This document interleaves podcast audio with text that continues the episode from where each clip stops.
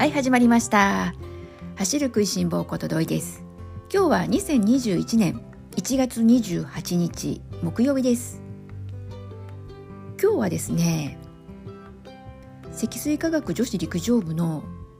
ノートに書かれていた記事このことについてお話ししていきたいなと思ってます、まあ、その話をね、えー、していく前にですねまあ、なぜねこの積水さんのですね女子陸上部のこのノートに書かれた記事こちらをちょっと今日ねラジオの方で取り上げてご紹介したいなと思ったかというとですね、まあ、ここ数日ちょっとまあこう考えさせられることがねいろいろあったんですよ。まああの私のようにですね走ることが趣味でというねこう市民ランナーの方大勢いらっしゃるかと思いますしこの番組をね聞いてくださっている方はねほとんどの方、えー、多くの方、えー、市民ランナーの方だと思います。そしてねこの走ることに対する、まあ、思いだったり、えー、姿勢だったり私のようにねこうあまりこうタイムは求めずにもうこう気の向くまま走って楽しく走りたいというまあこうファンランナーの方もいれば、えー、タイムをね自己ベストをこう更新していくこと。こういったことにね楽しみを見いだしてこうシリアスにね毎日こうトレーニング頑張ってこうガンガン走っている。というねそういう市民ランナーの方もいらっしゃるかと思いますし本当人それぞれいろいろなね取り組み方あるかと思います。実はですねあの前回番組の中でお話しした大阪国際女子大阪国際女子マラソンなんですけれども棄権するねランナーさんが多いそうなんです。ちょっとこれにはねびっくりしたんですけれども理由はねこの PCR 検査のようです。この大阪国際女子マラソンに参加する方は PCR 検査が義務付けられているそうです。それでこの検体をね提出する日というのが大会の前日だそうです。まあそんなこともあってですね参加しようと思う選手はまあ大阪へね移動して結果を待つ。検査結果を待つ。ということになり万が一陽性になったら2週間帰れないそうなんですよ。まあ、そんなことがあり小さなお子さんをね抱えていらっしゃる、えー、ママさんランナーもいらっしゃいますし、まあ、仕事をねどうしてもこう2週間穴を開けることはできないというね事情のあるランナーさんもいらっしゃるし皆さんねそれぞれ事情があるわけですよ。なのでやっぱりこのコロナの怖いところは無症状であっても全然こう症状が出ていなくても検査をしたら陽性だったということもそういう可能性ってゼロではないじゃないですか。なのでそのリスクを考えると危険せざるを得ないなという判断をされている選手の方もお見えだそうです。まあ、それでねあの危険するランナーさんが増えてしまっているというそんな状況があるということをついこう2日ほど前に私は知ったんですね。なのである意味ちょっとショックでしたしこのですね大阪国際女子マラソンなのでもうとっても厳しい参加資格をね突破して特に今年はねコロナの関係もあって参加人数もねいつもよりもちょっとこう縮小してということであのただでさえ厳しい参加資格なのにさらに厳しくなってやっとのことで出場権をね得てでトレーニングを積んでこられていた。そういうね本当にこう走ることに対してコツコツと頑張ってこられた。そういう方ばかりだと思うのでなんだかそういう方がこの危険をしなくちゃいけない。元気なんだけど走りたいんだけど本当は。というところで、まあ、そういうね決断を迫られている現実。もうどうしようもないといえばどうしようもないことなんですけれどもまあそういったことがあったり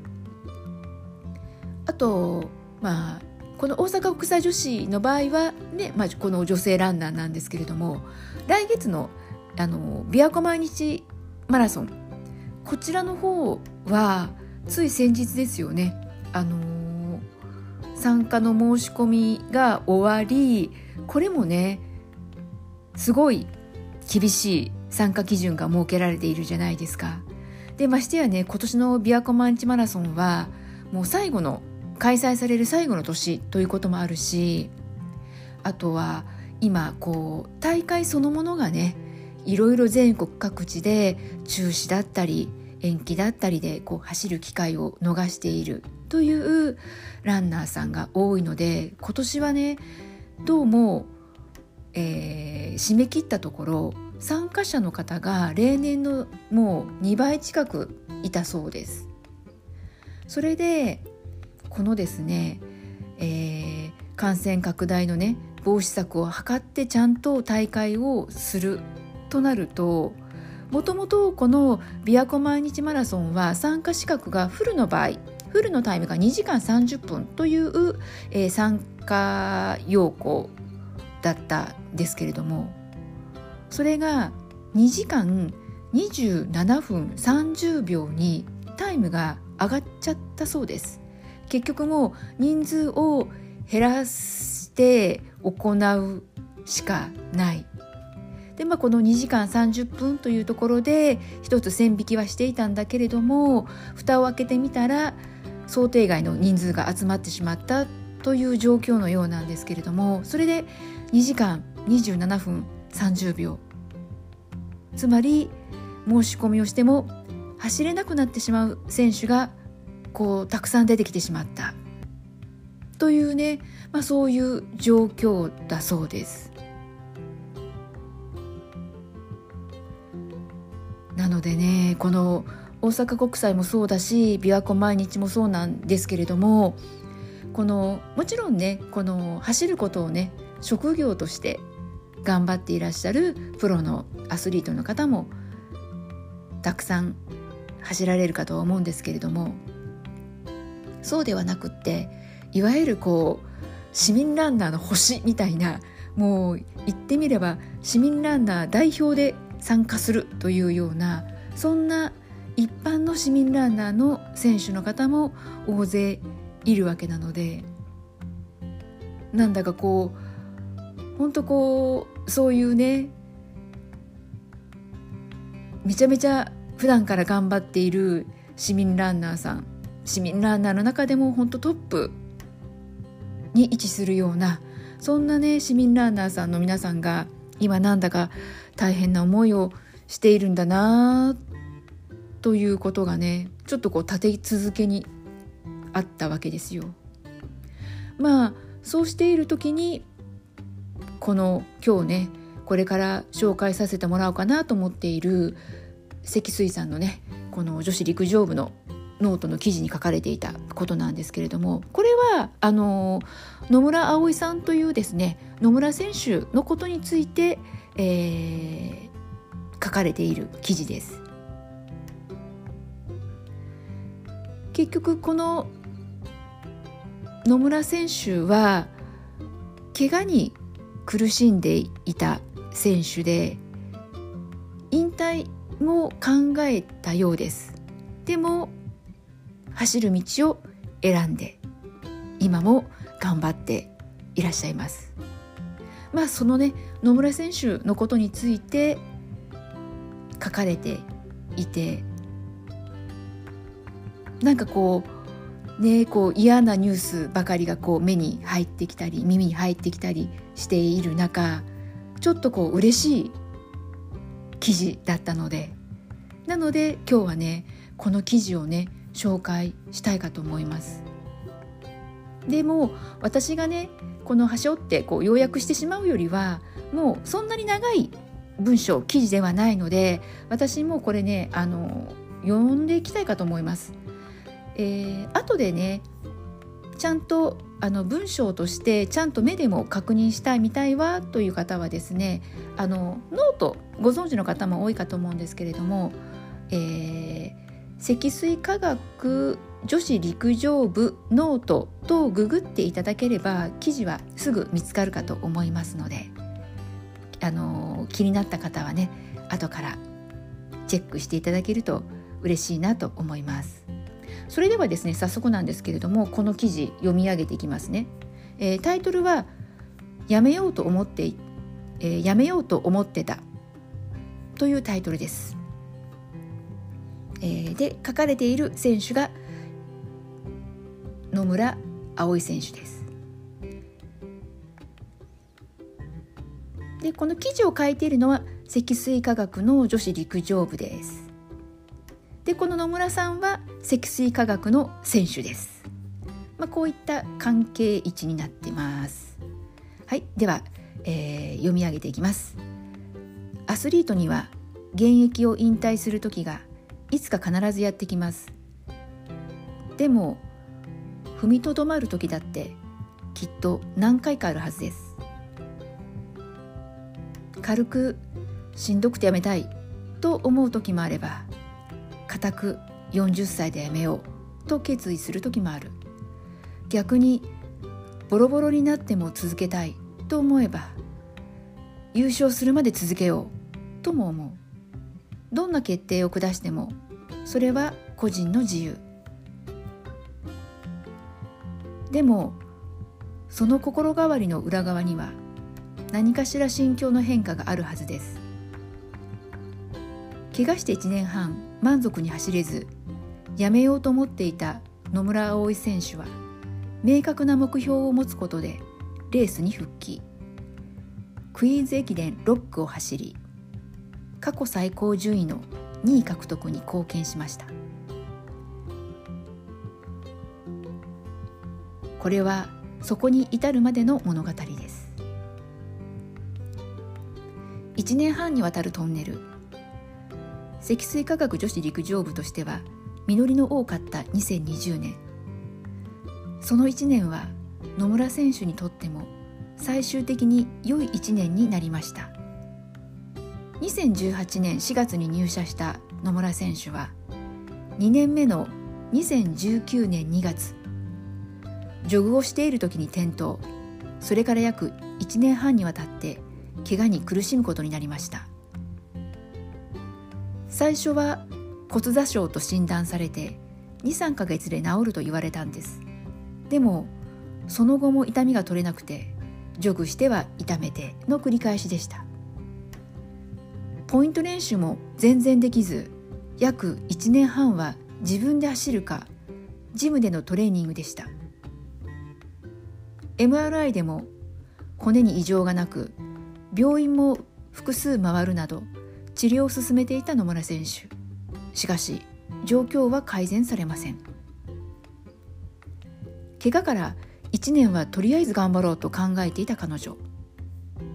確かに1年後転倒した当初からすれば良くなったものの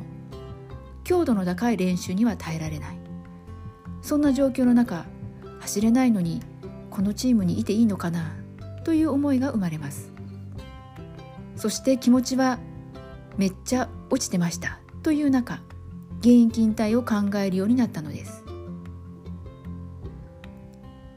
野口監督と言葉。しかし去年の2020年5月野口監督に引退の意向を伝えた時でした。監督から「このまま辞めて悔いはないのか?」と聞かれたのでした。野口監督も怪我で引退したらしくて最後にレースは最後にレースを走ったけどやはり悔いが残ったと話してもらいました。それを聞いて足が痛いから引退したと言って終わるのは嫌だなと思ったんです。最後に一本どんな形でもいいから走って終わろうとその時に話しました。それで痛くても走り出してジョグしてみんなと練習したら意外と走れた。練習はうまくできないこともありましたが全然走れなかった状態から走れるようになって走るだけで喜びを感じたんです。こんなに楽しかったんだとすごく感じましたね。そしたら気持ちが前向きになり夏からは少しずつ練習ができた。そのまま少しずつやっていったらクイーンズ駅伝のメンバーに選んでもらえて走れたという一年でした。最後に1本だけ走る。タイムは遅くてもボロボロでもいい。その明確な目標が彼女にとって一つの光となったのです。その光は最初は弱かったのかもしれません。しかし結果的に彼女は現役続行に導きそして走る喜びを再確認させてくれたのです。やめようと思っていた時期を乗り越えて彼女は語ります。長い怪我の期間誰か支えてくれた人はいますか？もういっぱいいます。本当にたくさんです。昨年1年はどんな1年でしたか？最終的には良い1年だったと思います。その答えが今のすべてです。こういう記事が積水化学女子陸上部のノートに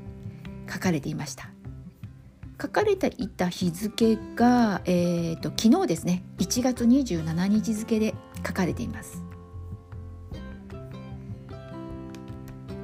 なんだかねちょっとこう暗いニュース考えさせられるニュース、まあ、そういったことがね多かった中ちょっとこの野村葵選手の